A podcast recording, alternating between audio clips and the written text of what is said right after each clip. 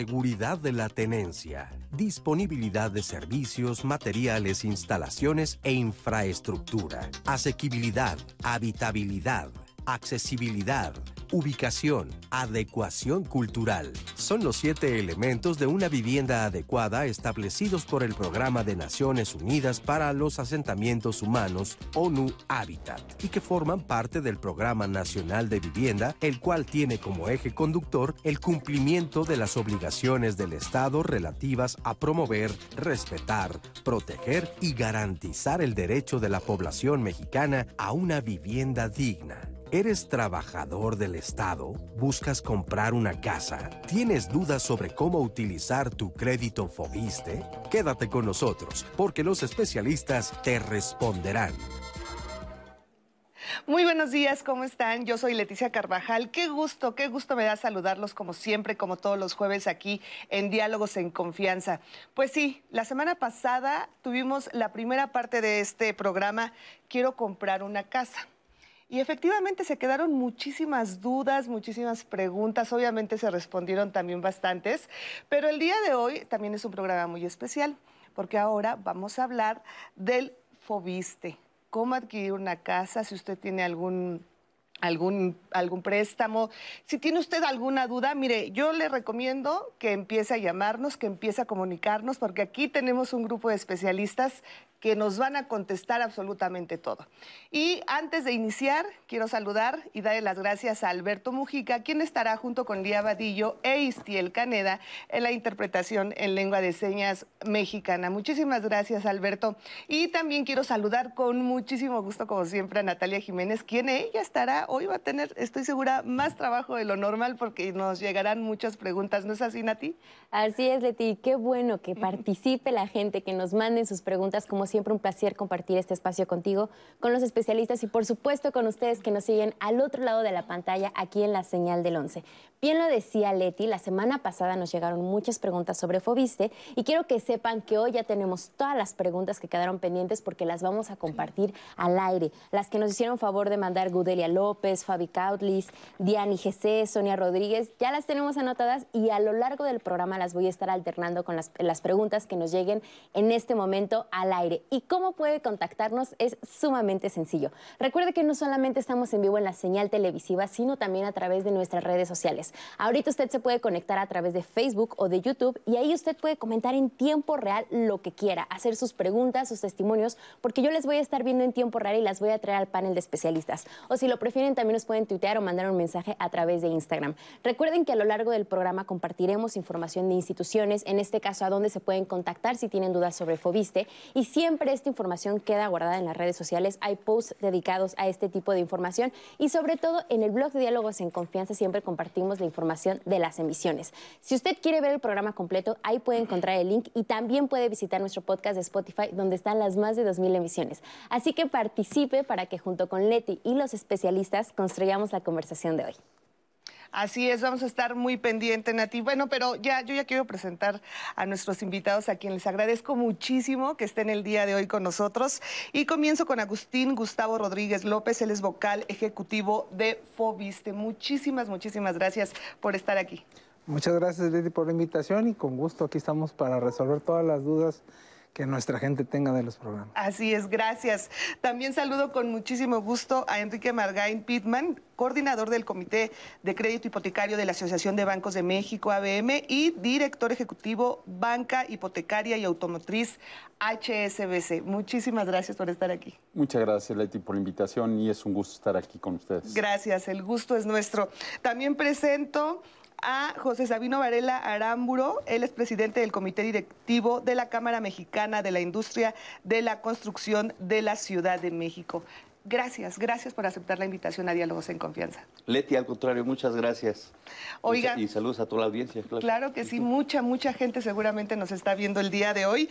Y le quiero también invitar a que nos llame al centro de contacto con la audiencia porque usted no sabe quién se encuentra ahí. ¿eh? Mire, se encuentra nada más ni nada menos que Herminio Silvan Lanestosa. Él es subdirector de crédito de Fobiste.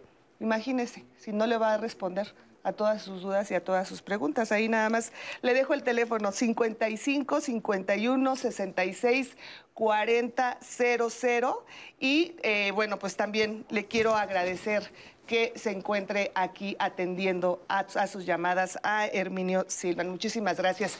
Y bueno, para empezar, vamos a ver si le parece este testimonio acerca del Fobiste. Mi experiencia con Fobiste fue algo muy grato porque pude hacer mi crédito de manera muy rápida. La entrega fue en prácticamente 3, 4 meses. Soy docente frente a grupo en el Cebetis 249 de la ciudad de Tenosique, Tabasco. Y hoy, orgullosamente, vine a recibir las escrituras del patrimonio familiar, de la casa, de mis hijos, de mi familia. Y aquí estoy muy contenta con este documento. Es un gusto haber obtenido mi crédito de vivienda Fobiste, porque pues en años anteriores se me había complicado debido a que teníamos que participar como trabajadores en una rifa y ver si salíamos sorteados, poderlas obtener. Pero en este caso no fue así. En realidad fue, este, fue magnífico porque no pasó mucho tiempo. Me dijeron que la casa ya estaba autorizada y que este, los documentos iban a salir en poco tiempo. La casa, la verdad, pues es amplia, es cómoda y es un patrimonio para mis hijos. Pues sí, un patrimonio. Muchísimas gracias a todas las personas que aceptaron dar este testimonio y muchísimas felicidades. Eh, Agustín, quiero empezar contigo. ¿Qué es el FOBISTE y quiénes tienen derecho a adquirir un crédito con ustedes? Bueno, el FOBISTE es el Fondo de la Vivienda para los Trabajadores del Estado. Eh, nuestra función es facilitar, somos facilitadores de los créditos para los trabajadores. Somos cerca de 3 millones de trabajadores, 14, 14 eh, millones ya con familia. Y pues lo que hacemos ahorita es eh, hacerlo mucho más eficiente, ¿no? Hacer más eficiente el acceso al, crédito y mejorar también la calidad de la vivienda que durante muchos años se dejó relegada. ¿Qué tan accesible es, es adquirir un crédito con Fobiste? Porque efectivamente de repente escuchas muchos este, comentarios eh, que dicen, híjole, se les hace como que está muy fuera de su alcance. No, pues ahorita es el que lo solicite. Realmente damos cerca de 50 mil créditos al año. Eh, esto significa, estos son nuestras eh, diferentes eh, opciones de crédito. Y aparte, bueno, pues tenemos cofinanciados con la banca, tenemos créditos de autoconstrucción. Ahorita prácticamente el que solicita su crédito lo tiene disponible. ¿Y cuál es el, el papel del FOBISTE en el Plan Nacional de Vivienda? Eh, precisamente eso, eh, de aportar eh, pues todas las ideas para que todos los mexicanos tengan acceso a una vivienda digna. De eso se trata, de que, de que mejoremos sustancialmente la calidad de vida de los mexicanos, que ya la vivienda deje de ser, la vivienda de interés social deje de estar en el perímetro y se anexe otra vez a la ciudad. Y que los costos sean congruentes con el esfuerzo del trabajador de años porque realmente se cobraban muchos sobrecostos, mm, había demasiada corrupción y, que ahorita afortunadamente ya se limpió todos estos procesos y que lo pueden ver, tenemos las tasas más bajas del país, tenemos el CAD más bajo del país. ¿Qué quiere decir esto del CAD? El costo anual total, que es el crédito más barato del país. Así Entonces, pues con eso podemos eh, empezar a, explicar a la gente qué es lo que hacemos. Ahora es muy importante recalcar que esto tiene derecho todas las personas que son trabajadores del Estado. Así es. Muy bien. Ahora, ¿de qué manera trabaja la banca con el FOBISTE para otorgar créditos? Mira, la, realidad es que tenemos una gran eh, comunicación, colaboración, coordinación entre la banca y el FOBISTE. Hoy día tenemos un producto que se llama FOBISTE para Todos, es un producto cofinanciado donde el banco da el crédito hipotecario eh, bajo las condiciones que se, que se establecen, que se platican con el FOBISTE. Eh, en el momento de la firma se entrega el saldo de la subcuenta de vivienda, que es el ahorro del trabajador eh, en su subcuenta de vivienda. Y acá tiene varias características. El- este es un crédito donde se reciben las aportaciones patronales eh, del 5% del salario del trabajador, se reciben como anticipo de capital, lo cual reduce el plazo del crédito.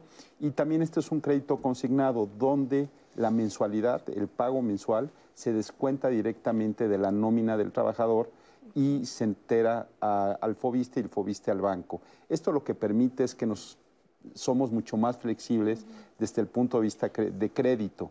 Entonces, eh, nos permite dar mucho más eh, créditos, eh, tener políticas más flexibles de crédito.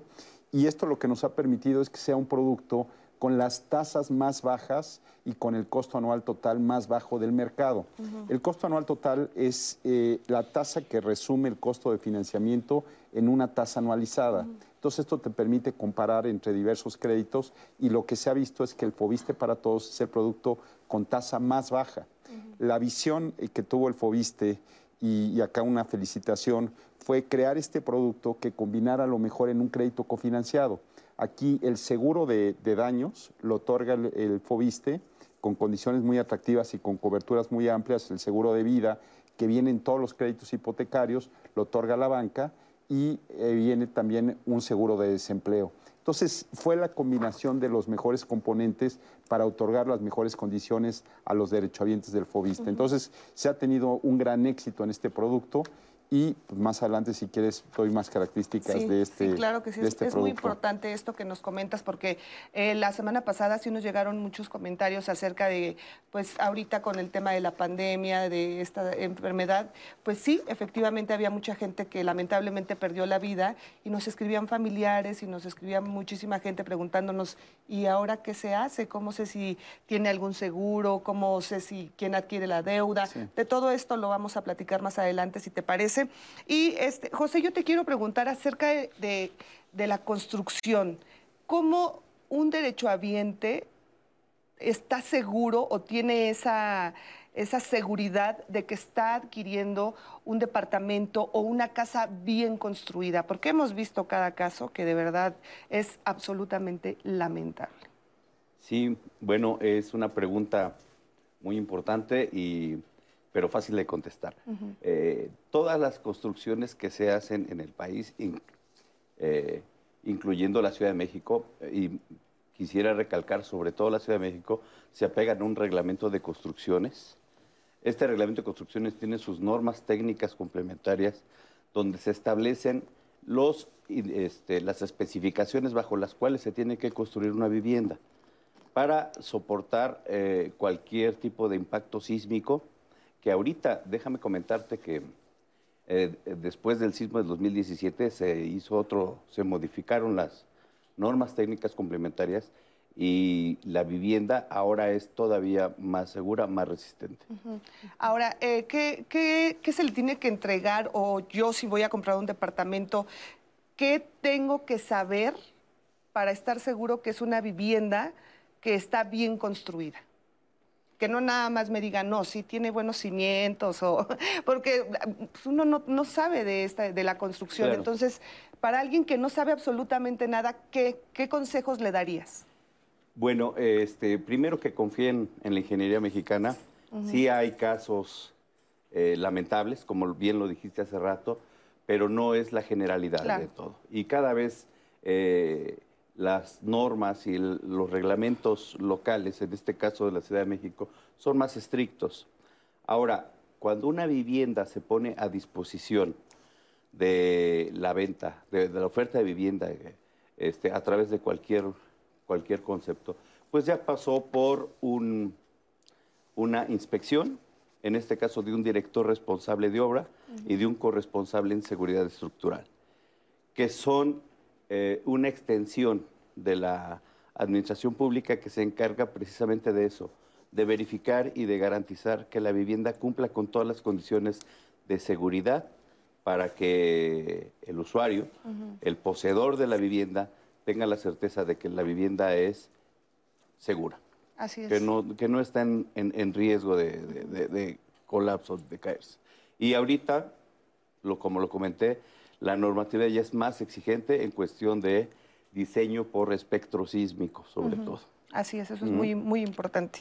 Bueno, eh, como le comentaba, en el centro de contacto con la audiencia se encuentra Herminio Silvan Lanestosa, él es subdirector de crédito de Fobiste. Ya está ahí, ya está listo para atender sus llamadas. Vamos a ver.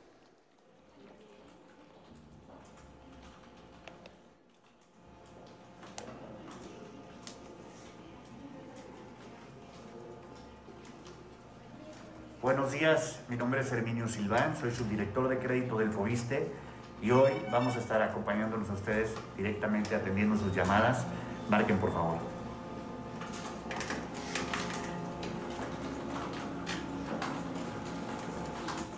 Ahí lo tiene usted. Muchísimas gracias, Herminio. De verdad es un placer que esté con nosotros atendiendo las llamadas. Y bueno, pues ahí lo tenemos, ¿eh? Hay que aprovecharlo porque de verdad pocas ocasiones eh, podemos contar eh, con una presencia tan importante. Muchísimas gracias. Y tenemos llamadas, tenemos preguntas, Así ¿no es? Leti. Miren, eh, comencemos con una que quedó pendiente en el programa pasado. Así es. Diani GC nos dice, yo cotizo al ISTE, hace, yo cotizo al ISTE desde hace 20 años. Deseo saber cuál es el monto del crédito al que tengo derecho y qué sucede si nunca se ejerce este crédito. ¿Hay algún pago que se nos dé si no lo ejercemos? Y también nos pregunta ahorita en la transmisión en vivo que por qué solamente se dan los créditos en tiempo de sorteo. Pues, eh, eh, ay, perdón, me la, me la- me la- me la indicas de nuevo desde el principio. Así es. Sí, Dice- Diani GC nos pregunta, ella cotiza al ISTE desde hace 20 años. ¿Cuál es 20 el monto de crédito al que ella tiene derecho? Ok, mira, el, el monto de crédito pues varía de acuerdo a sus ingresos. Nosotros con el, los recursos del fondo eh, tenemos hasta un millón ochocientos. Ok. Eso es lo máximo que podemos, que podemos eh, eh, un millón ochocientos, un millón doscientos cincuenta, ya con todo y su cuenta. Eh, con los recursos del fondo, ahora con el cofinanciado, de acuerdo a su nivel de ingreso y si, si se le anexan otras, otros rubros, eh, otros trabajos que tenga o, o igual el conyugal, etcétera, puede llegar hasta 4 millones 800. Ok, y nos pregunta que qué pasa si ella Si nunca ejerce este Es su crédito. derecho, eh, lo tiene y es su recurso. Es, O- es o si se le da algún no lo pierde, si no lo ocupa, No, ¿Se no. le da algún pago? Ella nos Sí, por supuesto, Ah, por supuesto, porque no, si no lo ocupa, este, eh, puede pedir en el momento de que lo solicite, pero pues ya, ya con eso, este, más que nada lo de sus cuotas, porque el recurso es del trabajador claro. y es un derecho por ley. Entonces, de acuerdo a los, a los recursos que, que durante su proceso de trabajo fueron este, requeridos, pues es, es su dinero. Claro, claro. Y si me permites, en el, en el crédito cofinanciado, ahí se considera el sueldo base más la compensación garantizada y eh, se le da el crédito de acuerdo a su capacidad de pago. Y como lo indicaba Agustín, se le pueden agregar otros ingresos que pudieran tener. La mayor parte de las personas que nos han solicitado este crédito cofinanciado que se llama Fobiste para Todos es del sector salud y del sector educativo, eh, maestros, eh, doctores, enfermeras. Entonces, muchas veces pueden tener una práctica privada, el sumar más ingresos y se les da el crédito de acuerdo a su capacidad de pago total y eso lo que les permite es poder tener un crédito mayor. Entonces, aquí es muy importante el cuando se pide el crédito hipotecario, el que consideren la totalidad de sus ingresos y lo puedan demostrar. En este caso es un crédito en pesos, tasa fija, hasta 20 años, pago conocido, siempre saben cuánto van a pagar durante la vida del crédito y esto lo que les permite es el poder obtener un crédito mayor al límite que ya comentó eh, el vocal de 4 millones 800 mil. Claro, sin no quedarse con eso de... Sí, algo importante es que eh, el recurso que se le puede dar es el de la sub- subcuenta. Recuerda que nosotros lo que damos es un crédito. Y cuando el trabajador no lo solicita, pues no se le descuenta su crédito. El- recordar que es el 30% de, de su ingreso directo como trabajador sin prestaciones. Entonces, eh, con eso, bueno, entonces si no lo ocupó, pues no se le descontó nada. Entonces, lo que sí tiene es su subcuenta de vivienda que puede utilizarse eh, en un futuro, para ser más específico. Muy bien. Ahora, tomar en cuenta que efectivamente, como bien lo comentabas, Agustín, o sea, si yo tengo un crédito por ejemplo, de un millón de pesos, pero si tal vez me uno con mi pareja y entonces me voy a la banca, o sea, no nada más pensar que mi límite es un millón y que no puedo adquirir una vivienda de mayor valor. Es ahí cuando hay, y hay que informarnos también. Sí, exactamente. Eh, aquí es bien importante porque lo que nos han tocado son, por ejemplo, maestros que, cotizan al ISTE, que sacan su FOBISTE para todos, pero que también tienen una práctica privada y pueden también demostrar esos ingresos, se suman y al final se le da un crédito de acuerdo a su capacidad de pago. Esta es la, la, posibilidad que nos da este crédito cofinanciado. Igual lo hemos visto eh, pues, con doctores, con diferentes personas que nos pueden demostrar otros ingresos y que también se tienen los créditos conyugales, donde puedes sumar eh, tu, tu ingreso con el de tu pareja. pareja.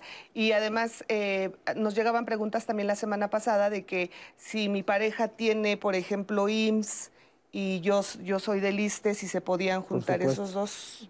Sí, eh, es más, para ser específicos, ¿qué programas son los que tenemos? Tenemos el crédito tradicional, tenemos el crédito de autoconstrucción, que ahorita eh, estamos en promoción, Ay, por así vamos a hablar de ese, ajá. Eh, donde con, con, los recursos del crédito puede construir su casa y puede tener una mejor vivienda más amplia y mucho más económica, porque el recurso lo administra el, mismo trabajador y él sabe si cuando contrata una empresa, un arquitecto, o él si sabe de construcción, lo hace él junto con un maestro albañil. O sea, él decide el futuro de sus recursos. ¿Qué otros eh, créditos tenemos para pensionados? Como decía anteriormente, son créditos que eh, únicos en, el mundo, porque nadie le daba créditos a los pensionados. La diferencia es que se les descuenta el 20% únicamente, no el 30% cuando están activos. Y eh, el conyugal que efectivamente es cuando pueden mezclar eh, los dos eh, eh, trabajadores para poder unir créditos y tener un crédito más grande.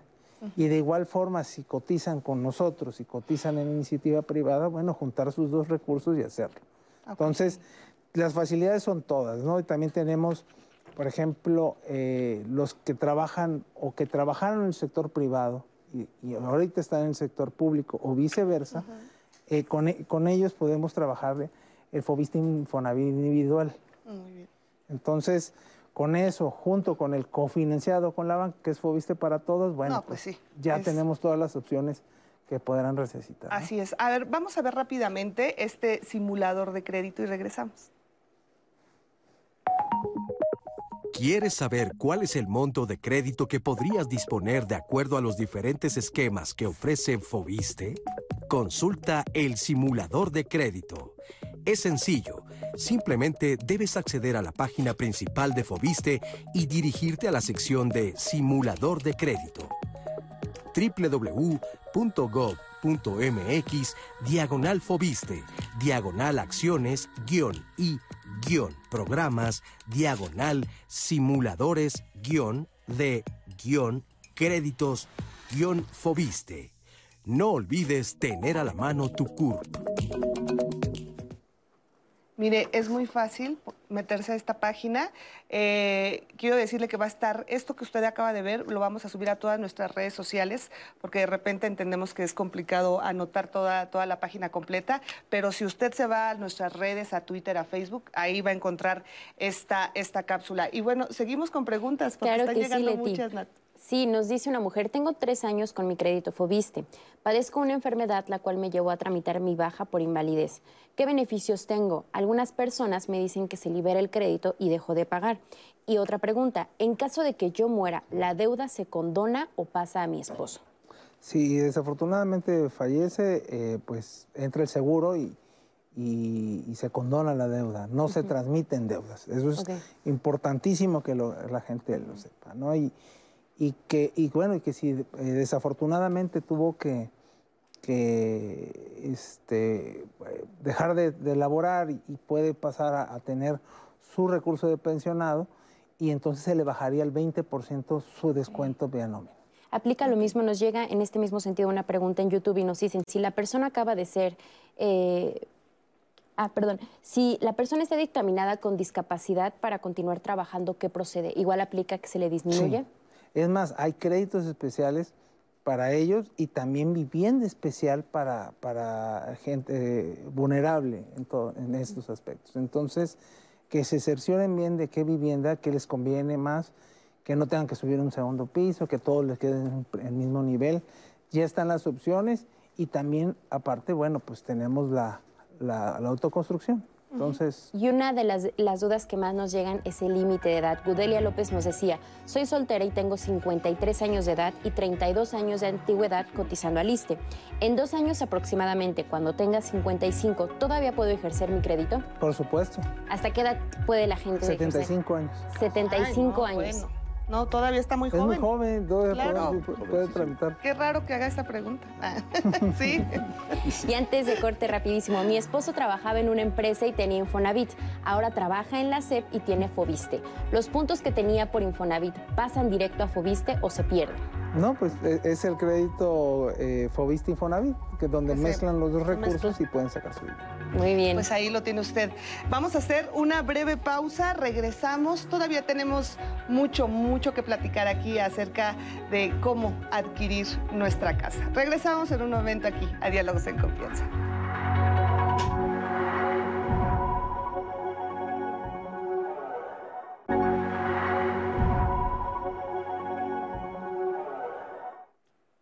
Y continuamos aquí en Diálogos en Confianza y los invito a que el próximo jueves nos acompañe porque tenemos un tema sumamente interesante, juventudes empoderadas. Como sabemos actualmente en nuestro país somos muchísimos jóvenes ahora nuestro país es, considerado un país de jóvenes. Y cuando hablamos de las juventudes, estamos hablando de diversas realidades, de diferentes contextos, de diferentes situaciones socioeconómicas. ¿Cómo le hemos hecho a los jóvenes para adaptarnos a la realidad que hoy en día vivimos? ¿Qué tenemos que hacer para empoderarnos y para tener un buen futuro? De eso vamos a platicar el próximo jueves aquí en Diálogos en Confianza. Y le recuerdo que en el centro de contacto con la audiencia se encuentra en este momento el subdirector de Crédito Fobiste, Herminio Sibán Lanestosa. Así que usted puede marcar al 55 51 66 4000 y él lo va a orientar sobre todas las dudas que tenga respecto a Fobiste. Y ahora vamos a ver una entrevista que le realizamos previo a este programa. Vamos a ver. Construyes tu casa, creo que es hoy uno de los programas más importantes del Fondo de la Vivienda del ISTE. Este es parte, pues obviamente, de toda una estrategia nacional de autoconstrucción de vivienda asistida el Plan Nacional de Vivienda. Construyes tu casa a, partir de este año, a partir del 2021. Eh, es básicamente un crédito que vamos a tomar como base un crédito tradicional, un crédito tradicional con las características que te comenté hace un momento, un crédito de hasta 1.130.000 más lo que tengas en tu subcuenta de vivienda, nada más que la diferencia es para, en lugar de adquirir vivienda nueva o usada, tú vas a poder construir la casa de tus sueños. Para esto, hicimos un cambio en las reglas de operación, eh, de otorgamiento de crédito, y a partir de este año, del 100% de tu crédito, de lo que alcances como crédito, del 100%, puedes utilizar hasta un 35% para la adquisición del terreno que tú quieras. Es decir, tú vas, escoges el terreno, tramitas tu crédito y con este 35% de lo que alcances puedes comprar el terreno. Y el restante 65% lo utilizas para construir tu casa. Tenemos eh, hoy tres convocatorias abiertas, una para atender las necesidades de los estados de Chiapas y Tabasco, derivado de las lluvias del año pasado. Esta convocatoria está abierta. Otra convocatoria que se llama Raíces, que es un crédito de, autoconstrucción, pero que el derechohabiente va a poder eh, eh, realizar o, llevar a cabo la construcción de su vivienda en lugares donde no hay infraestructura, es decir, en zonas, en zonas eh, de ascendencia indígena o rurales. Y tenemos eh, Tu Casa en la Ciudad, que también es el mismo crédito de autoconstrucción, nada más que dirigido a pues, la zona urbana o la zona que tiene hoy estos servicios urbanos que requiere la vivienda. Los prototipos están para descarga gratuita a cualquier ciudadano mexicano que desee construir en la página de gobierno www.gov.mx diagonal fobiste. Van a poder ver ustedes que hay un, hay un apartado exclusivo en la página para autoconstrucción. Se llama Construyes, autoconstrucción eh, asistida y cada uno viene con todos sus planos, como les dije, arquitectónico, de, servicios, estructurales, etcétera, así como imágenes, renders de lo que es pues la casa por la fachada, por fuera, por todo. Entonces, ustedes van a tener, tienen ya gratuitamente acceso a esta información y lo único que tienen que hacer es, pues obviamente, delimitar el tamaño de su terreno para que puedan eh, montar esta, estas características, estos planos en esos terrenos. Si les da el terreno, pues enhorabuena, porque ya se ahorraron pues un, dinerito ahí de, de, todo lo que, lo que conllevan cada uno de estos planos y lo pueden pues obviamente ejercer con libertad, con total libertad. Los invitamos a que revisen esta página, este micrositio y pues puedan escoger la casa de sus sueños. Muchísimas gracias por esta información tan, tan importante que nos da Herminio Silván. Y bueno, pues él mismo es lo, es lo, que le hemos venido comentando a lo largo de este programa. Se encuentra en el centro del contacto con la audiencia, atendiendo a sus llamadas. Bueno, ¿cómo surge este programa? ¿Construyes tu casa? Wow, eh, Construyes fue un esfuerzo de, pues, de justicia social eh, que realmente no tener varias opciones que la gente pueda tener más por menos. O sea, de, ahí nació la idea de construir. Y que tenga control de su, de su, vivienda y de cómo quiere administrar su casa. Ahorita lo que nosotros eh, hicimos fue un sistema de vivienda de acuerdo a las regiones, temperatura, cultura, eh, todo lo que conlleva esta vivienda. Eh, son ocho regiones las que tenemos en el país. Como sabemos, es un país hermoso, con, muy vasto en, eh, eh, en, todo lo que, en, todas sus eh, cuestiones bioclimáticas, de temperatura. Entonces, no es lo mismo una casa en Chihuahua que en Yucatán. Claro. Entonces, están, están adaptados estos programas para poder hacer una, una, construcción de acuerdo a tu zona y de acuerdo a tus necesidades. Es, es por primera vez ya no son estas viviendas monolito que se repiten y se repiten y en cualquier lado, sino que ya ahorita cada sistema tiene 150 opciones. La gente diseña su casa. Desde una aplicación va a poder diseñar su casa eh, y, imprimir sus planos. Y lo más importante es que las prefactibilidades, o sea, los permisos y trámites, van a ser mucho más sencillos porque el, 50% de esos trámites ya van a estar validados por su gobierno local. Entonces, con eso lo que hacemos es tener viviendas de calidad en la zona urbana, pero también en la zona rural y en la zona indígena, porque siempre se pensó nada más en, la zona urbana. Y pues aquí, hay mexicanos, no hay mexicanos de primera ni de segunda, todos somos claro, mexicanos. Y todos, tenemos, los mismos derechos.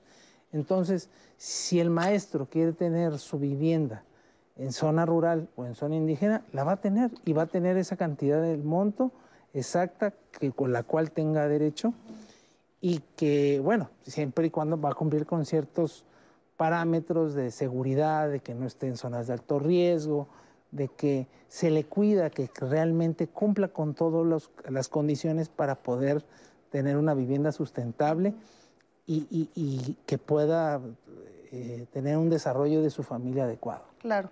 Ahora, ¿a qué sector va dirigido este programa? Porque escuchábamos eh, decir al presidente Andrés Manuel López Obrador en alguna conferencia y decía, pues es que hay muchos mexicanos que saben construir, hay muchísimos mexicanos que saben de construcción. Y por ejemplo, si a un albañil que trabaja en este ramo de la construcción, pues le toca comprar un departamento que no es de su gusto y que dice, pues, yo con esto podría construirme una casa o podría, pues supongo que hay, está también dirigido hacia estas personas que, que saben y les gusta la construcción. Sí, entonces ahorran, pueden ahorrar hasta un 30%. Cuando compras una vivienda, ahorras, eh, te puedes ahorrar un 25%. Claro. Que puede ser, si tu vivienda que compras ya hecha es de 60 metros cuadrados, pues bueno, vas a tener una casa de 75, de 80. O sea, te rinde más, vas a tener mejor superficie y vas a poder adaptar a las condiciones. Ahora vemos muchas personas que dicen, igual y a mí me heredaron un terreno, ¿no? O lo tengo ahí y, y qué mejor oportunidad ahorita de decir, bueno, a mí me gustaría construir mejor en algo que yo ya tengo, ¿no? Y no empezar, eh, pues tal vez que sería un gasto mayor. Entonces, la, totalidad de la construcción, del crédito va para construcción. Si ya tienes el terreno, entonces la totalidad va para la construcción. Pues más, ahorita vino muy adecuado el programa por los temas de reactivación económica, eh, llevamos desarrollo y empleo a todas las zonas del país, rurales, indígenas, urbanas, suburbanas. Entonces, con esto logramos eh, que se, dé, se le dé trabajo a toda la gente. Claro.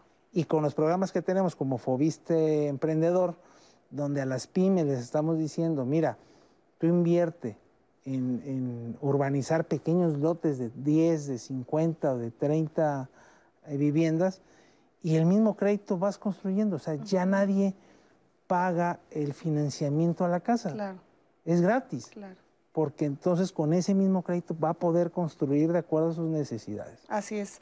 Ahora, ¿la banca también tiene créditos así? O sea, ¿también puedo ir y decirles, quiero construir mi casa? Sí, no, la banca tiene créditos de construcción eh, Ya falta poco. y, y se trata básicamente de que si tú tienes un terreno o quieres comprar un terreno, el banco te financia para lo mismo y te va entregando los recursos conforme se da el avance de obra. Ah, Entonces trata que con los recursos del banco termines de construir. Te va dando parcialidades conforme eh, Vas construyendo. vas construyendo y se, la idea es que con el recurso del banco termines de construir. Pero algo muy importante es que te va acompañando durante este proceso. Y muchas veces lo que, lo- el miedo que se tiene cuando se construye es que tú vas eh, entregándole muchas veces ese recurso a un arquitecto, a un constructor, y aquí el banco te va diciendo, oye, hay tanto invertido y te voy dando esa parcialidad, ese recurso adicional para que sigas avanzando la obra, pero es un acompañamiento que te hace el banco a través de supervisiones de obra. Eh, básicamente se financia hasta el 100% del proyecto de obra o el 70%, 75% del valor proyectado de la vivienda una vez que la termines. Entonces, realmente es un financiamiento poco conocido porque no solo, no solo cuando eres dueño del terreno, sino también te prestamos para construir y, eh, perdón, para comprar, comprar el el terreno y para construir. Entonces, eh, la verdad es, es un traje a la medida que hacemos a los clientes para que tengan también esta posibilidad.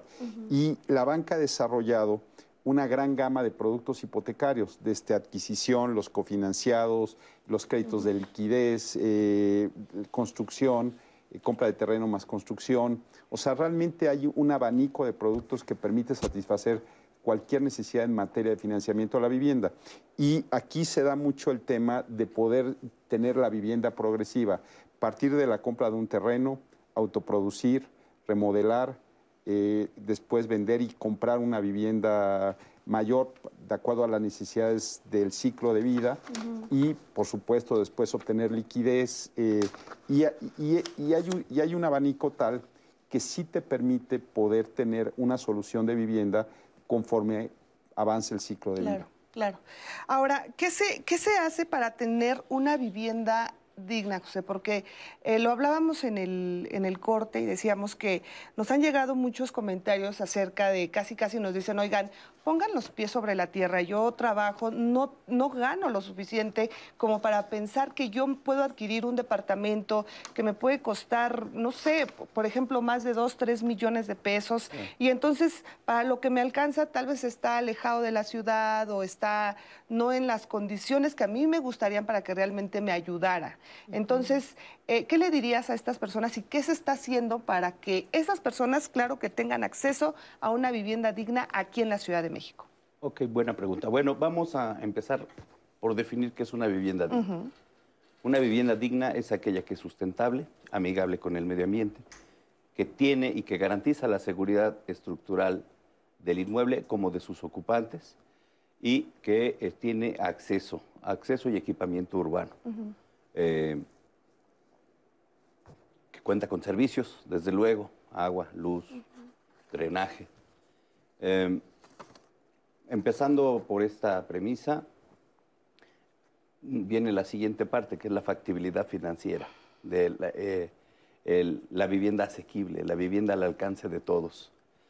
Eh, en este sentido, pues hay varias, una serie de variables que, que implican costo y la suma de todos estos costos pues no permite que la vivienda tenga un valor este, al cual todos, todos podamos tener acceso.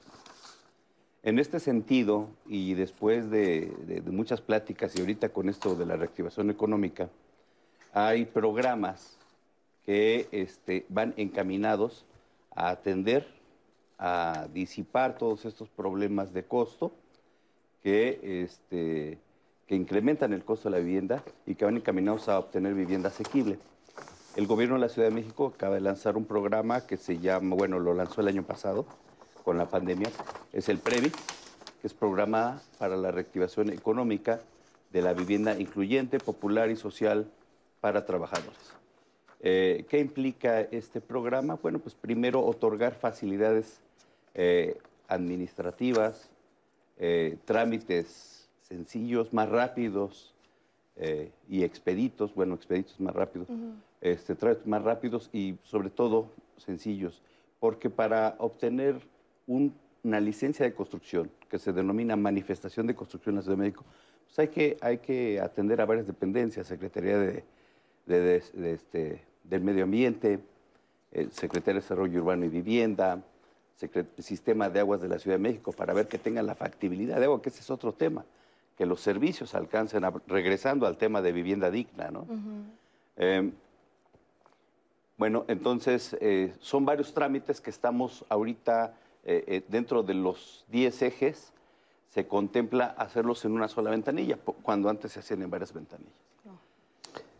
Otro, otro tema es la redensificación del suelo. Es decir, que dentro de los planes y programas de desarrollo urbano, en, algunos, eh, en algunas regiones, áreas de la ciudad, se pueda otorgar eh, la factibilidad de construir más vivienda en el mismo terreno, lo cual facilitaría y disminuiría el costo eh, promedio o por unidad de vivienda. Yo creo que estas son las dos acciones principales. Finalmente, es un tema que estamos empezando. Los constructores de la Cámara que trabajamos y, que aportamos ideas para que esto se dé, estamos iniciando con este, con este programa. Tenemos ahorita 12 em, proyectos, eh, en trámite 12 proyectos, registrados 7 proyectos en este programa que implican alrededor de 700 viviendas que van a estar en este margen de costo que, que, se, que se está planteando aquí. Que pueden ser más accesibles. Que pueden ser accesibles para las, las CONAVIS, los organismos, las CONAVIS, organismos de, vivienda, como es el ISTE y el Infonavit. Y, bueno, tenemos eh, este, pensado llegar a 3.000 viviendas a lo largo de este periodo. El programa se cierra el 31 de diciembre, pero pensamos que se va a poder ampliar para, este, está contemplado hasta el 2024. Ok. Pues, algo importante, como destaca eh, nuestro compañero, que, que debemos de hacer programas adecuados, o sea, el ver cómo sí. Porque el gran problema que tiene la, vivienda asequible es de que eh, los estereotipos que se hicieron hace 30 años y que se le dejó el desarrollo de, la vivienda a mm, privados, pues hizo que fuera un gran negocio pero se dejó de tener el tacto con la gente. Y, la ciudad se, se convirtió en, e, e, en, un servicio de lujo, o para los ricos, o para los, eh, la clase media. Y la ciudad es un, es un derecho para todos los mexicanos. Entonces, el reto ahorita que tenemos como país en vivienda es hacer que esta vivienda entre a la mancha urbana, que tenga todas las condiciones para que puedan, puedan vivir adecuadamente. En lo que corresponde a Fobista hicimos tu casa en la ciudad, donde eliminamos sobrecostos de suelo, eliminamos sobrecostos de la construcción, eliminamos costos de, financiamiento y sobre todo costos de corrupción. Con eso, eso hacía un incremento a la vivienda de un 30 a 40%. Si la vivienda costaba 2 millones de pesos, era un millón de pesos que, se, iba nada más en sobrecostos. Entonces, con programas adecuados y el buscar mediante alianzas con todos, con la iniciativa privada, como gobiernos locales, municipios, estados, poder hacer que todos ganen, pero que sobre todo el que gane sea la gente. Y para eso tenemos tu casa en la ciudad, ya estamos trabajando en todo el país, estamos cerca, tenemos cerca de 16, 17 convenios activos en los cuales ya se van a empezar a construir eh, vivienda de 700 departamentos en zonas privilegiadas de la ciudad, por un millón de pesos. ¿En serio? Entonces, ¿qué es, Es lo que estamos, con esto lo que, lo, con lo que hacemos es una, eh, pues, eh, justicia social que se, durante muchos años se le dejó a, a- a terceros que realmente no le interesaba. Y es obligación del Estado dar esta tierra.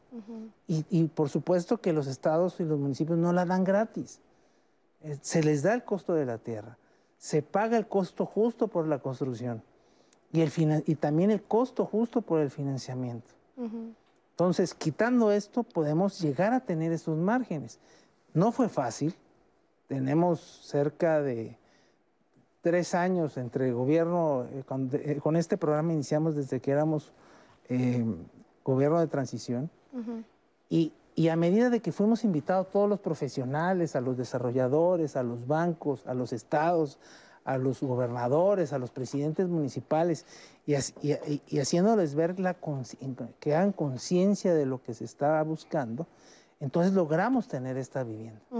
Y que dices, ah, pero es, un- es una vivienda pues muy económica y, y que sin repello y, y fea. No, están, lo están haciendo los mejores despachos de arquitectura del mundo.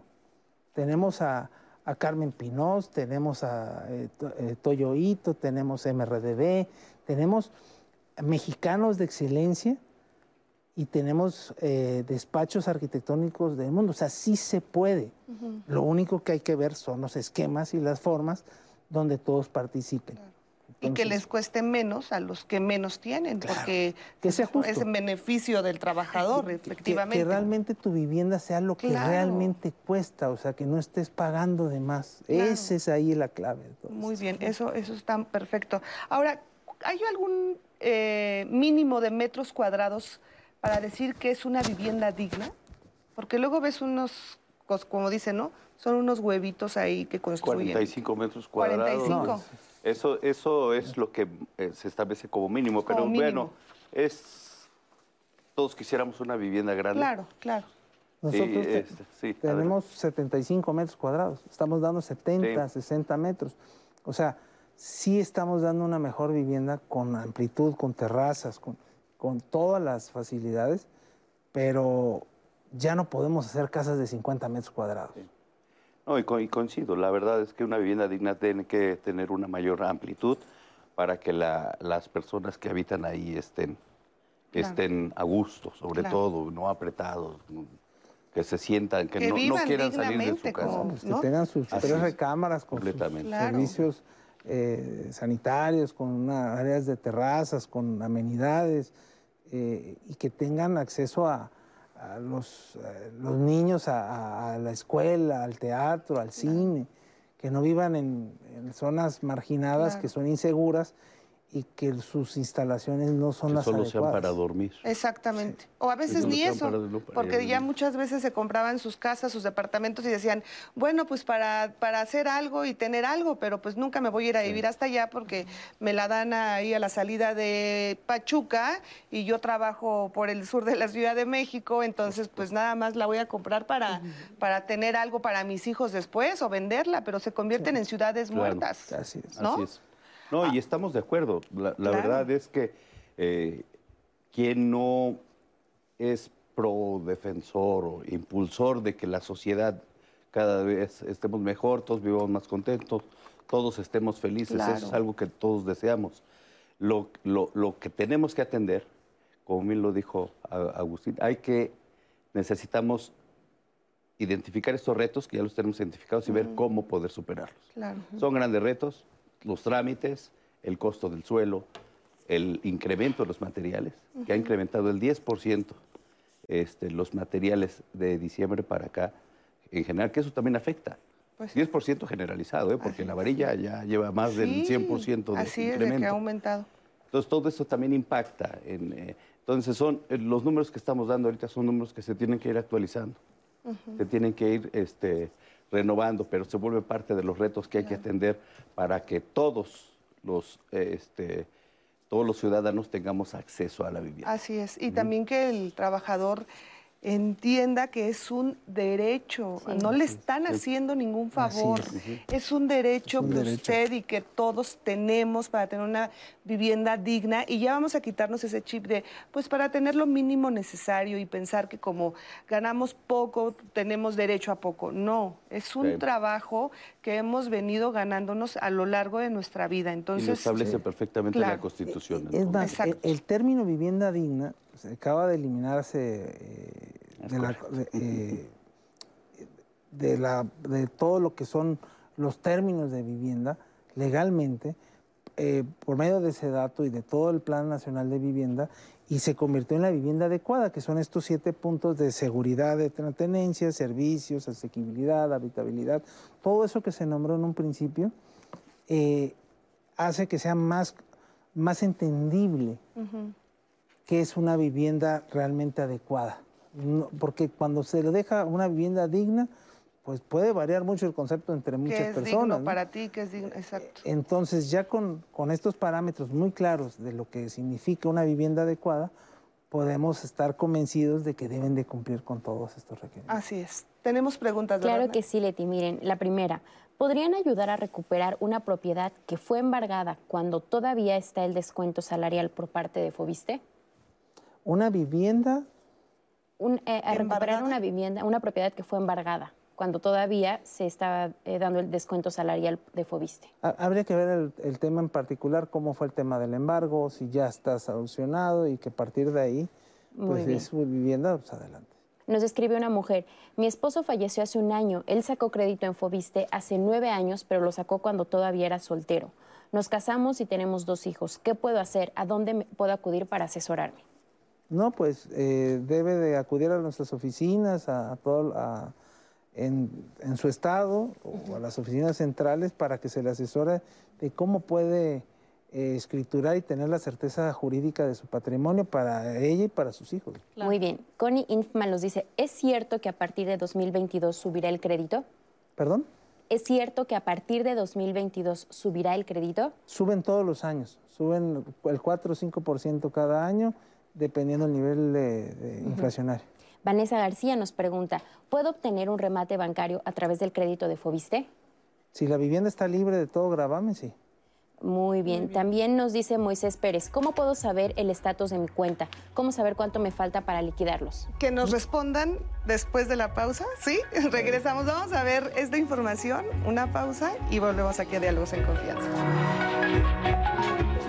Si eres trabajador en activo al servicio de entidades públicas del Estado y aportas al FOBISTE, el crédito tradicional es para ti.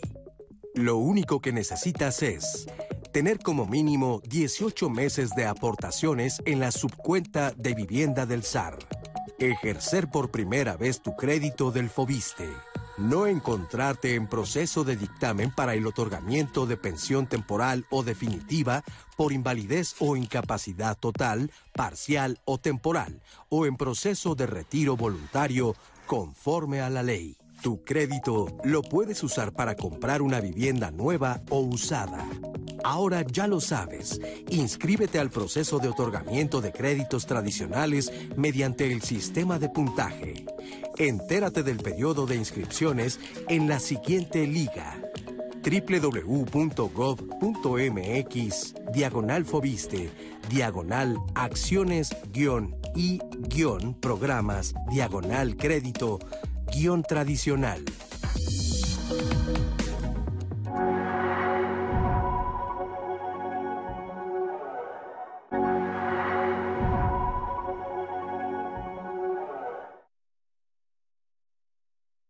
A partir del 7 de diciembre de 2020, inició el programa Reestructura de Unidades de Medida y Actualización, mejor conocidas como UMAS a pesos. Si actualmente cuentas con un crédito hipotecario en UMAS, gracias a este programa ya puedes solicitar su conversión a pesos con el fin de que tu deuda deje de crecer cuando aumente el salario mínimo. Entre los requisitos que debes cumplir para acceder a este producto están que el saldo insoluto del crédito en pesos sea mayor al monto otorgado por el FOBISTE en pesos. Ser trabajador en activo al cierre de agosto de 2020 que sea tu primer financiamiento y que éste se haya obtenido antes del primero de enero de 2007. Que tu financiamiento tenga por lo menos cinco años desde la obtención a la fecha de corte. Ser trabajador en activo y haber pagado los últimos seis meses de manera continua vía nómina. Para mayor información, los acreditados pueden llamar al teléfono 800 368-4783. Ingresar a la página www.gov.mx diagonal Fobiste o seguir las redes sociales Facebook Fobiste MX, Twitter arroba Fobiste MX, Instagram Fobiste MX y YouTube Fobiste. Y estamos de regreso aquí a Diálogos en Confianza. Nuestro tema de hoy, Quiero comprar una casa, parte 2. Hoy estamos centrados especialmente en Fobiste.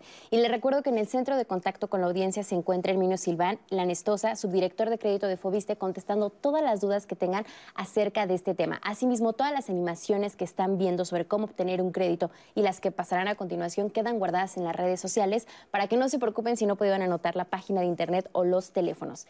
Leti, vamos con más preguntas que nos han llegado pendiente. Sí, Moisés Pérez nos decía, ¿cómo puedo saber el estatus de mi cuenta? ¿Cómo saber cuánto me falta por liquidar? ¿A dónde puedo acudir para saber esta información? No, pues a las oficinas de su estado, a, todas nuestras jefaturas de vivienda, estamos para atenderle. En línea se podría checar, porque él me él comentaba que ahorita por la pandemia muchas oficinas estaban cerradas. Tenemos, eh, a partir de hace muy poco, desde marzo, hemos, de marzo a agosto hemos atendido a 100 mil personas, 101 mil personas.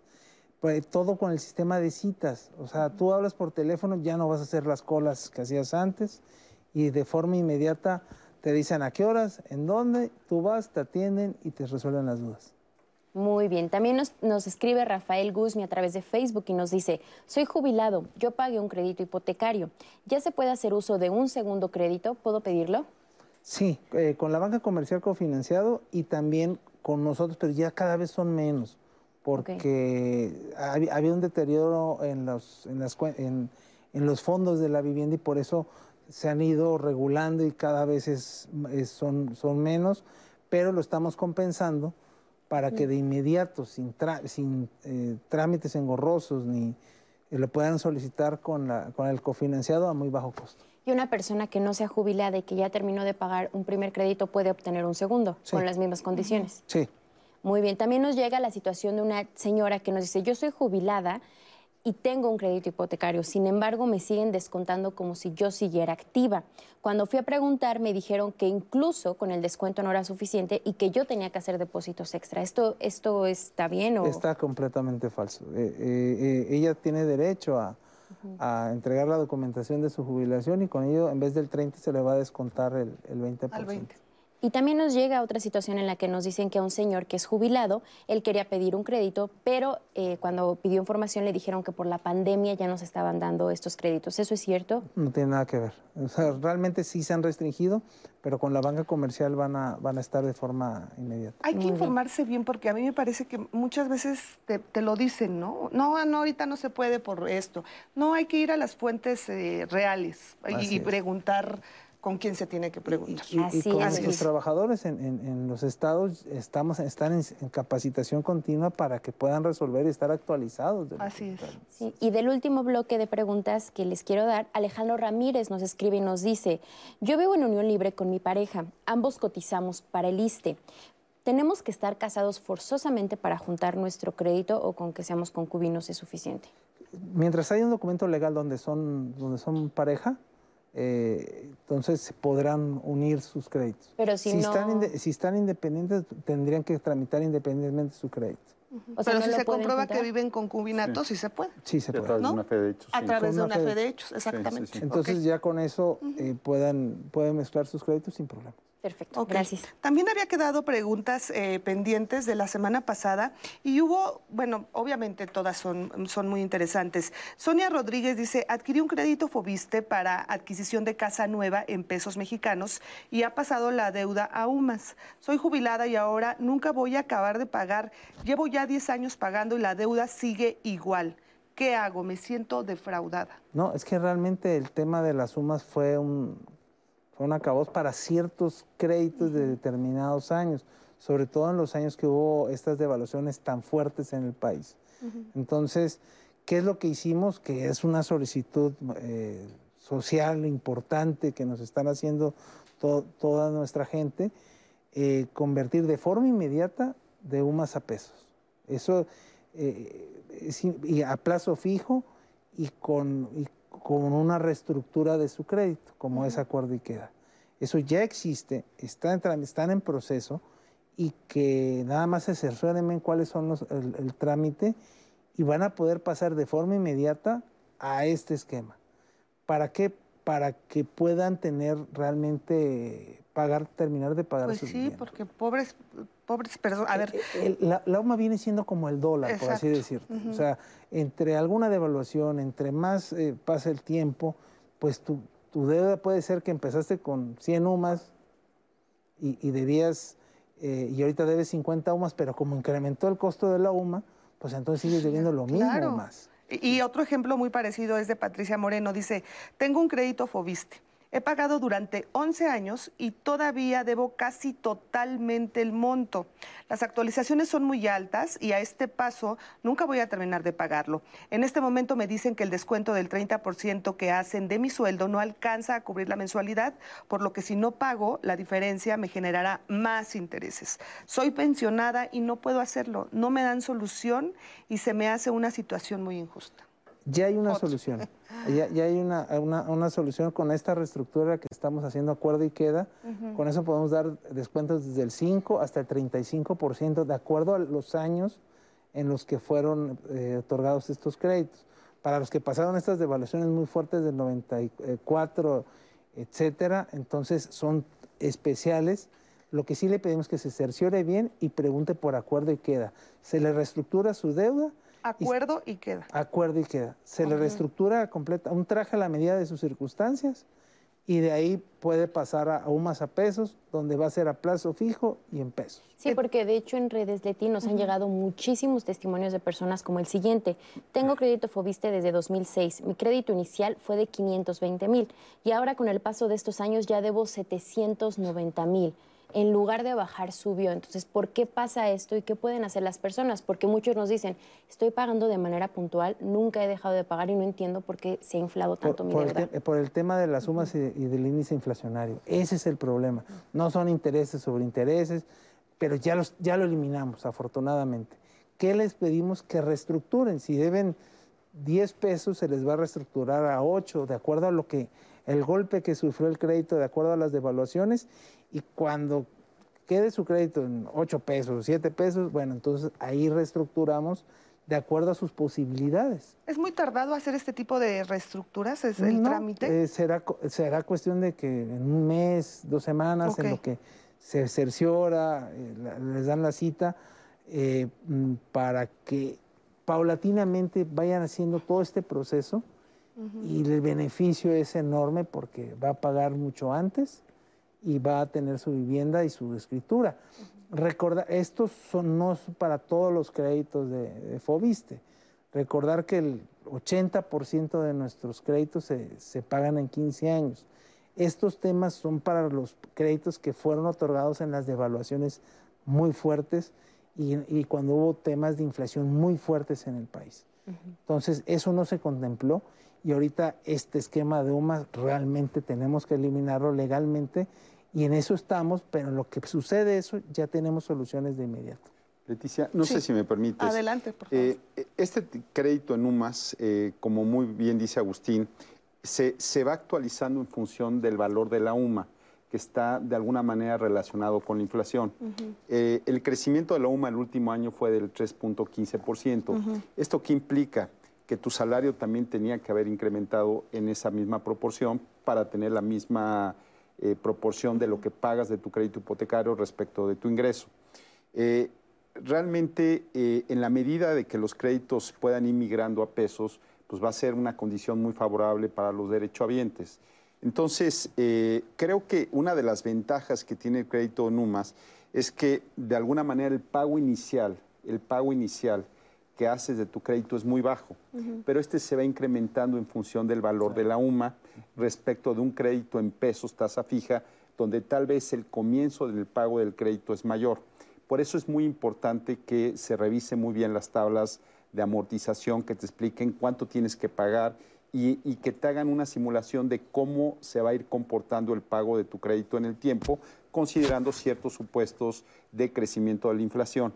Eh, yo, yo, creo que en ese sentido se complementa muy bien el crédito eh, tradicional del Fobiste con un crédito de Fobiste para todos, porque el crédito de Fobiste para todos es un crédito en pesos, tasa fija, pago conocidos, donde desde el primer momento sabes cuánto vas a pagar de tu mensualidad uh -huh. durante toda la vida del crédito, durante los 20 años que lo contrates. Es como cuando compras un auto y dices, ya sé lo que voy a pagar cada mes hasta terminar. Exactamente. ¿Cuánto, cuánto voy a pagar de capital, de intereses, uh -huh. la parte de, lo, de los seguros, uh -huh. de, con, con, ciertos, con la tabla lo puedes ver.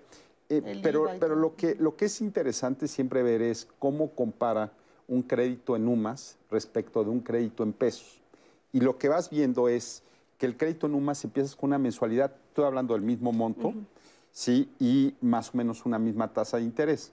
El crédito de Fobiste tradicional está en UMAS más 4, UMAS más 6, dependiendo el ingreso del trabajador, y el crédito que tenemos de Fobiste para todos, más o menos la tasa es 8.35, y si te vas a niveles de CAT está más o menos eh, como en un 9%.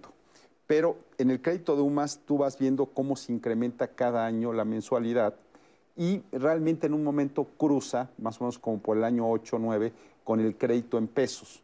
Pero la amortización que tienes es más acelerada, o sea, se paga mucho más rápido el crédito en pesos. Eh, el vocal ha tenido la visión también de que eh, en este tema de UMAS a pesos, pues también la banca va a participar en este sentido y va a ser un, un, un, trabajo de, mucho, de mucha colaboración. Pero yo sí creo que en este sentido falta mucho un tema de eh, concientizar, de cultura financiera, de explicar muy bien al momento de la contratación de un crédito en UMAS cómo se comporta.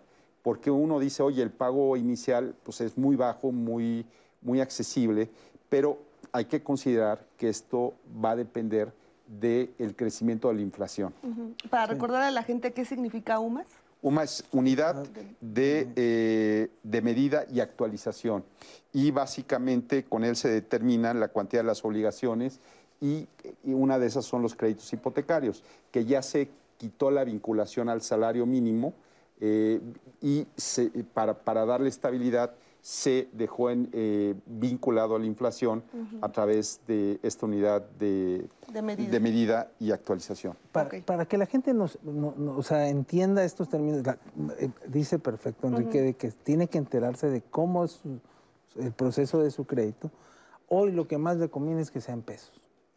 Que tramiten todas las familias, todas las personas que estén buscando su crédito hoy, que lo tramiten en pesos. en pesos porque con eso van a tener certeza de que no va a haber, eh, a, a, pesar de, si Dios lo quiera, una inflación o, -huh. o, o, cualquier cosa que pueda suceder, ya no va a estar incrementando, ya va a ser fijo. Entonces, okay. eh, con esto les da certeza y van a saber que están pagando dos mil pesos, uh -huh. pero que cada mes van a pagar menos, o sea, van a, va a ir disminuyendo su deuda sin sorpresas, que claro. ese es el tema de la UMA. Claro. Eh, es bien importante esto que, que, que, mencionas porque pues sí, es un verdadero consejo que hay que decirle a toda sí. la gente. Hay que adquirirlo en pesos. Pesos. Muy bien. Ahora, ¿qué sucede, José? Si yo compro un departamento o una casa y empiezan a fallar las situaciones de, no sé, del piso, de, de la luz, las instalaciones, ¿me deben de dar a mí alguna garantía cuando me entregan mi vivienda? Sí, claro, definitivamente. Siempre hay una garantía cuando un constructor, desarrollador, entrega al usuario o al poseedor final de la vivienda una unidad de vivienda. Tiene que haber una garantía, sobre todo en instalaciones en, uh -huh. este, y en algunos acabados. Básicamente la vivienda no tiene que fallar, tiene que funcionar, tiene que tener sus servicios perfectamente funcionando. Uh -huh. ¿Por, ¿Por cuánto tiempo? Regularmente es un año, en impermeabilizantes a veces son cinco años. Okay. Eh, pero básicamente es un año en todas las Entonces, ojo, por el momento Eh, de eh, adquirir una vivienda que En, tenga... en créditos Fobiste, instalaciones son cinco años. Ok. Este, impermeabilización son ocho años. Y si hay un daño estructural, eh, entra el seguro catastrófico y le pagan su vivienda y puede comprar una nueva. Perfecto. Ahora, ¿qué sucede? Vivimos en una zona sísmica, como lo sabemos. ¿Qué sucede si yo adquiero un departamento y bueno, ojalá no suceda? Tiembla y queda inhabitable. A ver, compras un departamento, tiembla Ajá, y queda y que- inhabitable. bueno, pues lo primero es la seguridad de las personas. Sí, claro, pero, pero también se que- debe que- tener algún tipo de seguro ante este tipo de situaciones. Sí, no, regularmente hay un seguro, te lo puede explicar mejor Agustín, pero Ajá. este, cuando tú, inclusive hasta en privados, cuando tú compras una vivienda hay un seguro para este tipo de, de situaciones. Eso, ta- Mm. eso ya es de ley, pues. o Todos sea, nuestros no hay forma de tienen que no seguro. se... Sí, eso Todos, protege ambas partes, eh, eh, hablando económicamente. Porque a veces el constructor o la empresa pues, ah, deja de funcionar en cinco o seis años. Sí. Y entonces, ¿a quién le reclamas? Claro. Entonces, eh, con este seguro, te paga el seguro y tú compras otra vivienda. Así es. Ahora Sí, sí, sí. ¿es así en la banca también? Sí, así en la banca y si me permites, eh, realmente derivado del lamentable sismo de 2017, una de las cosas que aprendimos es que la mayoría de las personas cuando contrata un crédito hipotecario no sabe las características que tienen sus seguros. Eh, tienes un seguro de vida, tienes un seguro de daños y un seguro de desempleo. Y en el seguro de daños hay muchas características y muchas coberturas hay cobertura de contenidos, lo que tienes dentro de tu casa, remoción de escombros, eh, también tienes el tema de gastos extraordinarios que, que en un momento dado afrontas cuando pierdes tu vivienda y por supuesto lo que te cubre es el valor destructible. ¿Qué, qué significa valor destructible? Significa el valor de la vivienda menos el valor del terreno porque ese no pierde valor en caso de que tengas una pérdida total. Entonces, lo que yo creo que es fundamental es que las personas conozcan con mucho detalle al momento de la contratación del crédito cuáles son los seguros que se tienen y cuáles son sus coberturas. Y también que conozcan qué se tiene que hacer en caso de que se presente un siniestro, a, a dónde llamar, qué documentación tener y, por supuesto, qué es lo que te cubre puntualmente. Claro. Porque sí, sí nos dimos cuenta que nadie sabía los teléfonos, la verdad se hizo un esfuerzo muy importante para darles toda la información de qué se tenía que hacer, pero realmente se te, se te entrega toda la información de cómo son las coberturas para que tú, te- tú lo tengas en caso de que se presente un siniestro. Es más, se te rompe un cristal, pues hay, hay, eh, para, eh, para cubrir ese tipo de desperfectos. Por eso la importancia de leer absolutamente todo, porque muchas Sí. veces adquirimos un crédito y hay el seguro y nada más pensamos en lo que vamos a pagar de seguro, pero no Sí. nos damos cuenta el los beneficios reales que tenemos con ese pago. Y realmente si hay diferencias relevantes, yo creo que nadie, eh, nadie contrata un crédito hipotecario pensando en los Claro, seguros, pero claro. yo creo que es una combinación entre el costo, eh, que está medido por el costo anual total, pero sí las coberturas de los seguros. Yo creo que se vuelve un tema fundamental como para decir, este, tengo una mejor cobertura para mí, para mi familia, Así para es. mi vivienda. Así es. Vamos a hacer una pausa y regresamos. Comprar una casa o un departamento en preventa puede tener muchos beneficios, principalmente que el precio suele ser más bajo. Sin embargo, las preventas pueden ser riesgosas porque algunas personas las utilizan para cometer fraudes inmobiliarios. Antes de pagar cualquier anticipo por una vivienda en preventa, toma en cuenta las siguientes recomendaciones de la Asociación Mexicana de Profesionales Inmobiliarios. 1. Corrobora el estado legal de la propiedad. Es importante que antes de comprar un inmueble, el título de propiedad esté en orden y la compraventa se realice con el dueño legal del inmueble. Asimismo, se recomienda verificar que el uso de suelo de la propiedad corresponda a la finalidad para la cual se empleará el inmueble. 2. Revisa trabajos previos de la inmobiliaria. Busca reseñas u opiniones de personas que hayan comprado en preventa a la inmobiliaria que te está ofreciendo la propiedad. Así podrás tener un mejor panorama de qué tan confiable es la empresa. 3. En ocasiones, Los fraudes en preventa surgen una vez que él o los compradores pagan el enganche o dan el dinero de un financiamiento. Por ello, se recomienda que en el contrato de preventa se especifique cuánto tiempo tardarán en entregar el inmueble totalmente terminado. Si el tiempo establecido en el contrato se excede, tienes el derecho de solicitar a la constructora compensaciones por cada mes de atraso. 4. Toda constructora o inmobiliaria confiable ofrece garantías por sus inmuebles construidos, puede ser de uno o más años en los que cubran el arreglo o compensación por algún desperfecto en la construcción del inmueble. Si no te están ofreciendo garantías, tal vez es mejor asegurar tu inversión con otra inmobiliaria que sí lo haga, pues cuando no te ofrecen una garantía, te arriesgas a que te vendan algo de mala calidad y requiera reparaciones que tendrás que cubrir tú y al final terminarás poniendo más dinero de lo que tenías planeado. 5. Busca ayuda por parte de un agente inmobiliario. 6. No pagues ningún anticipo sin indagar más profundamente sobre los puntos anteriores.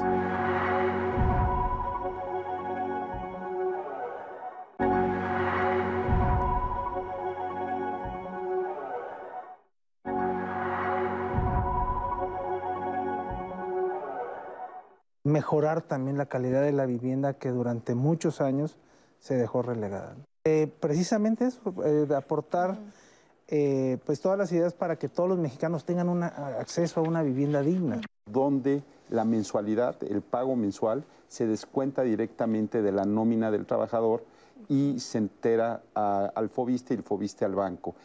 Y esto lo que nos ha permitido es que sea un producto con las tasas más bajas y con el costo anual total más bajo del mercado. Este reglamento de construcciones tiene sus normas técnicas complementarias donde se establecen los, este, las especificaciones bajo las cuales se tiene que construir una vivienda. Eh, las normas y los reglamentos locales, en este caso de la Ciudad de México, son más estrictos. Entonces aquí es muy importante el, cuando se pide el crédito hipotecario, el que consideren la totalidad de sus ingresos y lo puedan demostrar. Por primera vez ya no son estas viviendas monolito que se repiten y se repiten y en cualquier lado. Es que las prefactibilidades, o sea, los permisos y trámites, van a ser mucho más sencillos porque el, 50% de esos trámites ya van a estar validados por su gobierno local. Eh, si tú tienes un terreno o quieres comprar un terreno, el banco te financia para lo mismo y la idea es que con el recurso del banco termines de construir. Pero algo muy importante es que te va acompañando durante este proceso. Eh, básicamente se financia hasta el 100% del proyecto de obra o el 70%, 75% del valor proyectado de la vivienda una vez que la termines. Una vivienda digna es aquella que es sustentable, amigable con el medio ambiente, que tiene y que garantiza la seguridad estructural del inmueble como de sus ocupantes. Hay programas que este, van encaminados a atender, a disipar todos estos problemas de costo. Hizo que fuera un gran negocio, pero se dejó de tener el tacto con la gente. Y, la ciudad se, se convirtió en, e, e, en, un servicio de lujo, o para los ricos o para los, eh, la clase media. Y la ciudad es un, es un derecho para todos los mexicanos.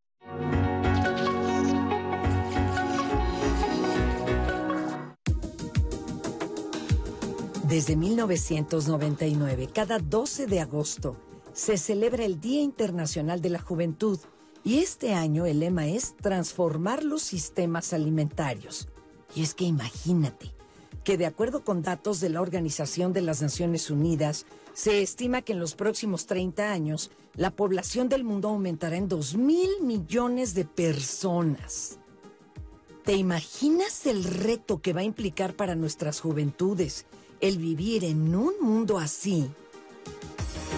Debido a este cambio mundial no se trata de garantizar tan solo el ofrecer mejores alimentos, sino de procurar que todo aquello que gira en torno a la alimentación y que va desde los sistemas de inclusión social, equidad, cuidado a la biodiversidad, la mitigación del cambio climático, funcione dentro de un contexto cambiante.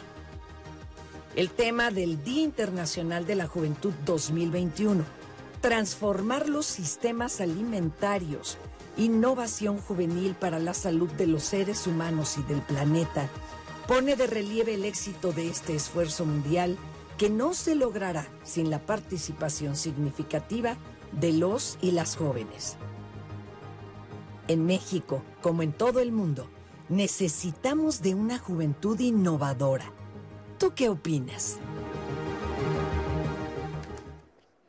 Claro que necesitamos de una juventud innovadora y por eso le recordamos que el próximo jueves estaremos hablando de juventudes empoderadas. Vamos a hablar de toda esta diversidad que existe y por qué es importante verlos, porque es importante empoderar a estas juventudes que, como bien lo dicen y lo decimos siempre, pues sí, son, la, son el futuro de nuestro país. Así que no se pierdan próximo jueves, Juventudes Empoderadas. Ojalá nos puedan ver todos, todos los jóvenes en casa. Y bueno, pues eh, seguimos con este tema aquí, que quiero adquirir mi casa, ¿qué hago? Eh, yo tengo una pregunta.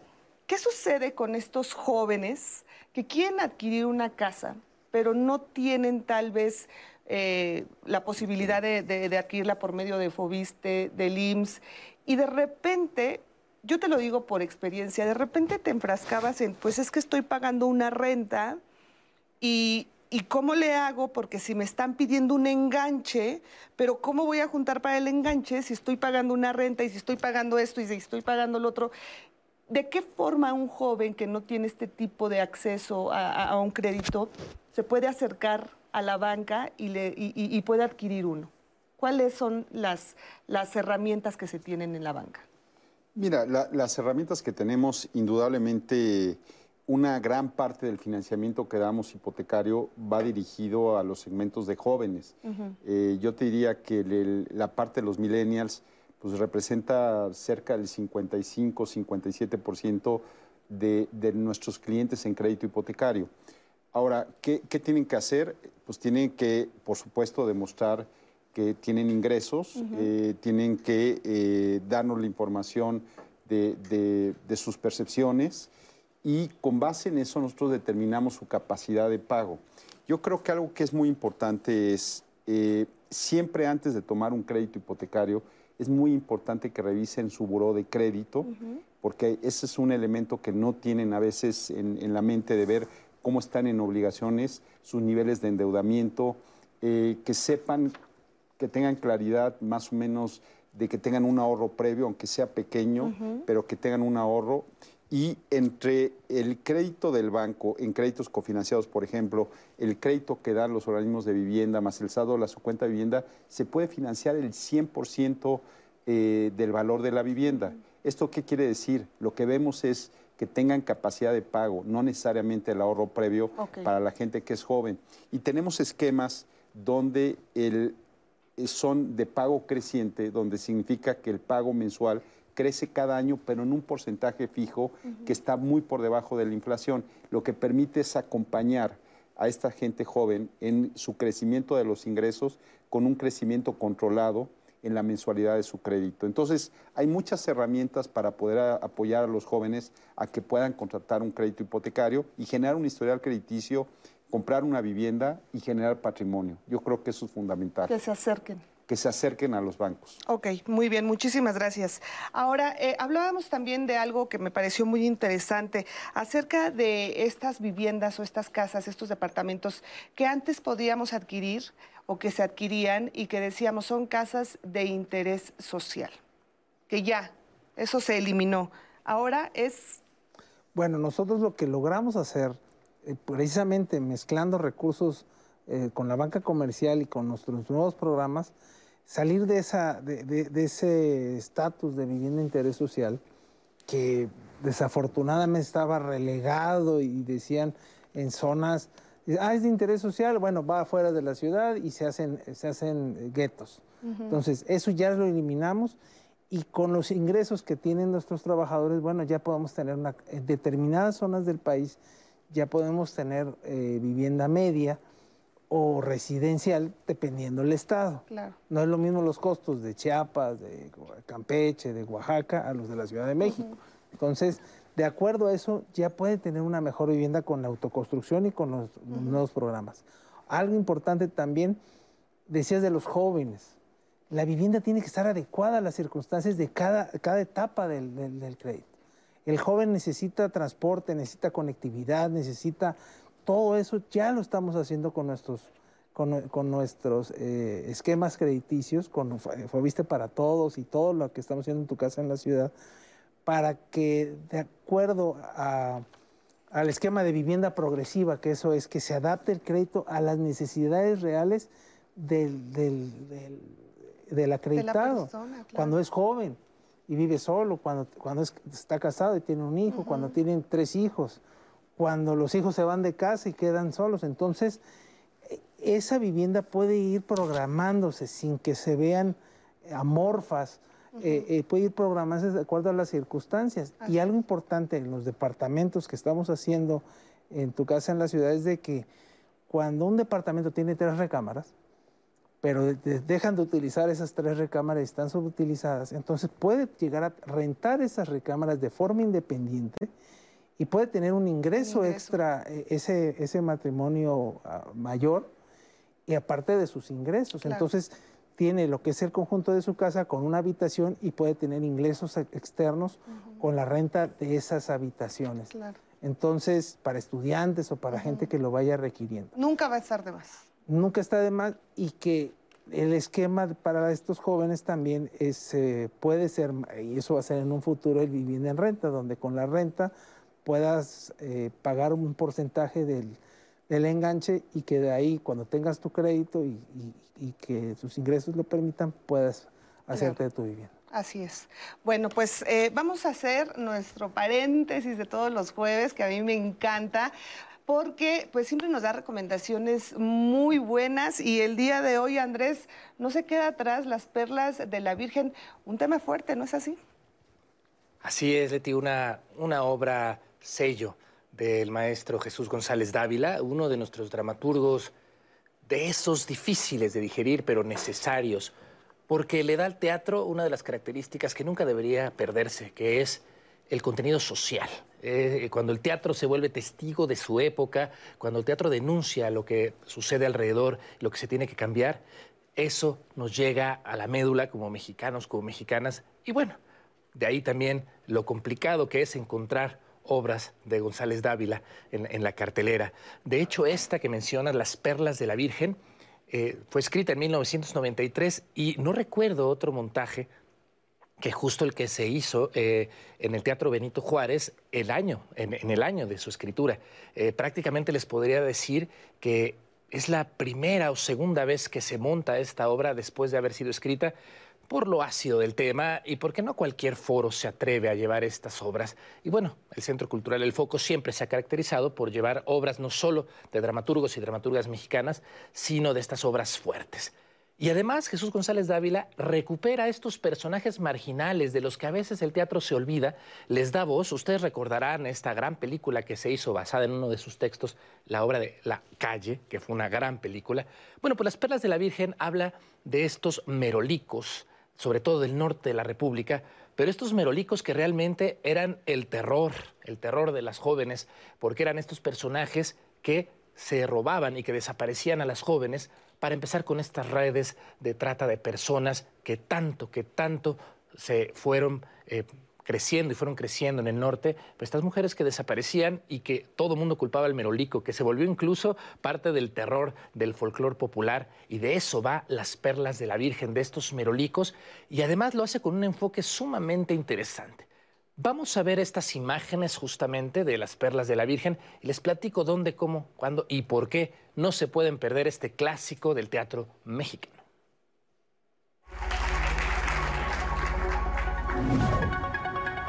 Qué te escondes? La serpiente me cuida de todo peligro y riesgo. Aunque sin riesgo, ¿quién apuesta? Y sin apuesta, pues cuál ganancia. No te escondas en palabras. Lo que ves es lo que es. Mírame, repite conmigo. Lo que ves es lo que es. La gente va a venir a ver a las aventuras de dos tipos que andan en busca de las perlas de la Virgen. Van a haber 10 cuadros en donde estos chavos van a estar buscando las perlas de la.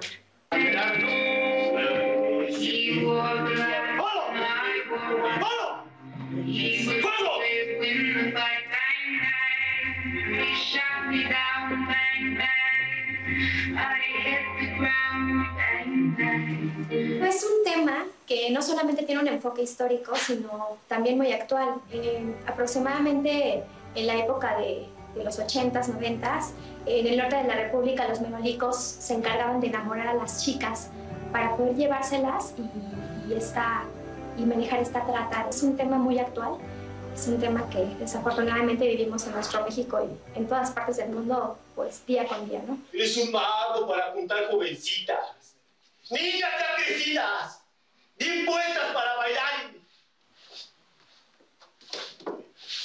Y eso es un ojo bien efectivo. ¿Sabes dónde sacas tanta maña? Ross es un merolico yerbero que, eh, pues sí, se encarga de, de conquistar a las niñas de los pueblos para llevárselas y pues en una de esas hace algo que no debía hacer y se mete en un problema, el cual pues desata todo este encuentro con, con Polo, el otro personaje. Y se andan buscando los dos, eh, pues uno para cobrarse, uno para cobrar, el otro para, pues para ajustar cuentas. Entonces empieza un rollo muy padre en la escena que tienen que ver. ¡Eres tú! Lo que ves es lo que es. El ojete de mago. Verónico, güey. Lo sabía. Siempre eres tú cuando me va mal. Ay, a mí me toca ganar. Por mago. Debí matarte desde antes. ¿De qué te ríes? ¿Qué pasó? ¿Te anda fallando tu talismán?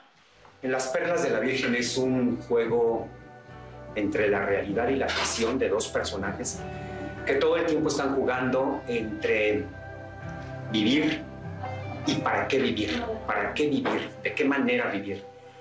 Creo que Las Perlas de la Virgen es una oportunidad que tenemos los espectadores cada vez que nos acercamos a ella de poder reencontrar nuestro sentido de la existencia, nuestro sentido de la vida. Jesús González Dávila, un dramaturgo mexicano, pone en escena, pone en palabras este texto para que podamos nosotros de alguna manera darle juego a la realidad. ¿Cuántas realidades vivimos en nuestra vida? Bueno, pues las imágenes hablan por sí solas, las perlas de la Virgen de Jesús González Dávila. Pueden verla los viernes a las 8 de la noche en el Centro Cultural El Foco, que está ahí en Tlacotalpan, en la colonia Roma.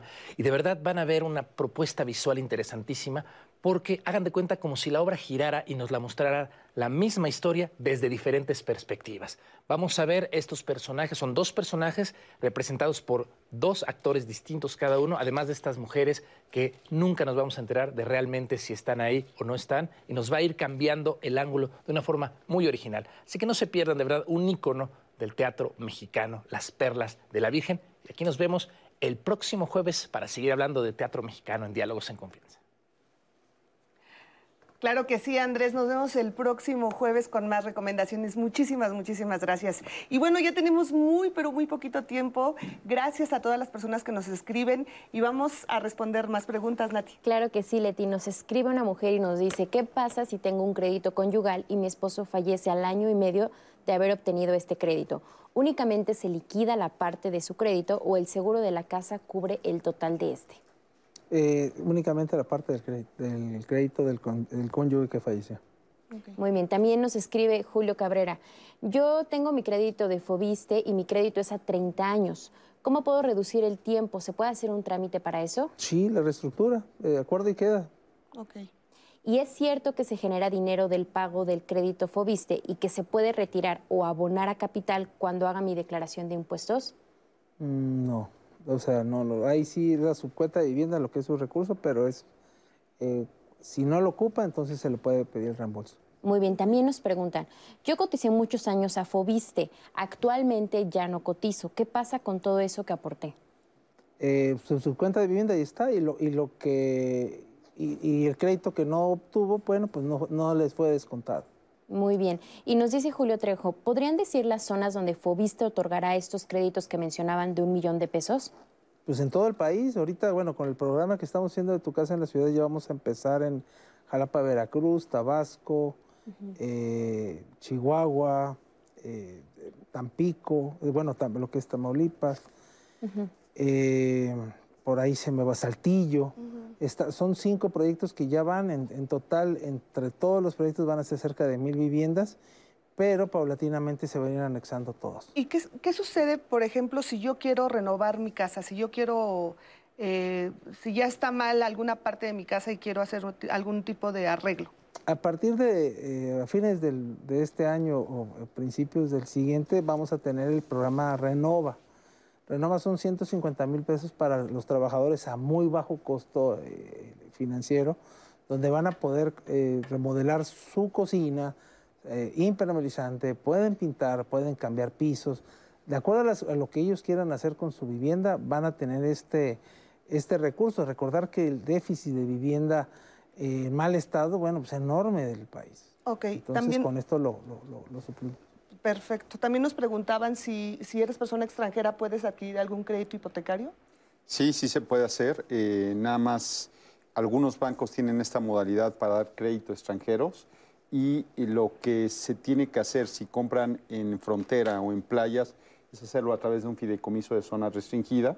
Eh, y por supuesto tiene ciertas características el crédito, la forma de entregar los recursos y aquí tomamos en cuenta los comprobantes de ingresos que nos mande el extranjero en función de, de, de donde habite, ¿no? Así es.